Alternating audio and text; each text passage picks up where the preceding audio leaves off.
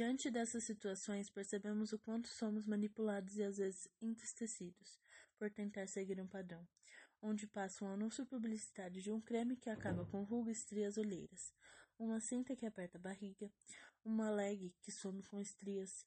E para que tudo isso? Para entrar no padrão? Tem muita mulher que morreu tentando entrar no padrão, fazendo cirurgias, sendo que já eram lindas. Se você for parar para refletir o padrão de 25 anos de Cristo, ou até mesmo anos 80, 70, você vai ver que não tinha um padrão exercido corretamente.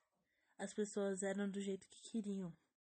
Pessoas bonitas hoje em dia servem como objeto, anúncio para uma academia e, como já havia falado, para cinta que só machuca a barriga, cirurgias e cremes que nem funcionam de verdade. Somos alvo da sociedade, que propõe padrões de beleza que não correspondem com os nossos jeitos de ser e viver, sem ao menos pensar em como as pessoas vão reagir e sentir.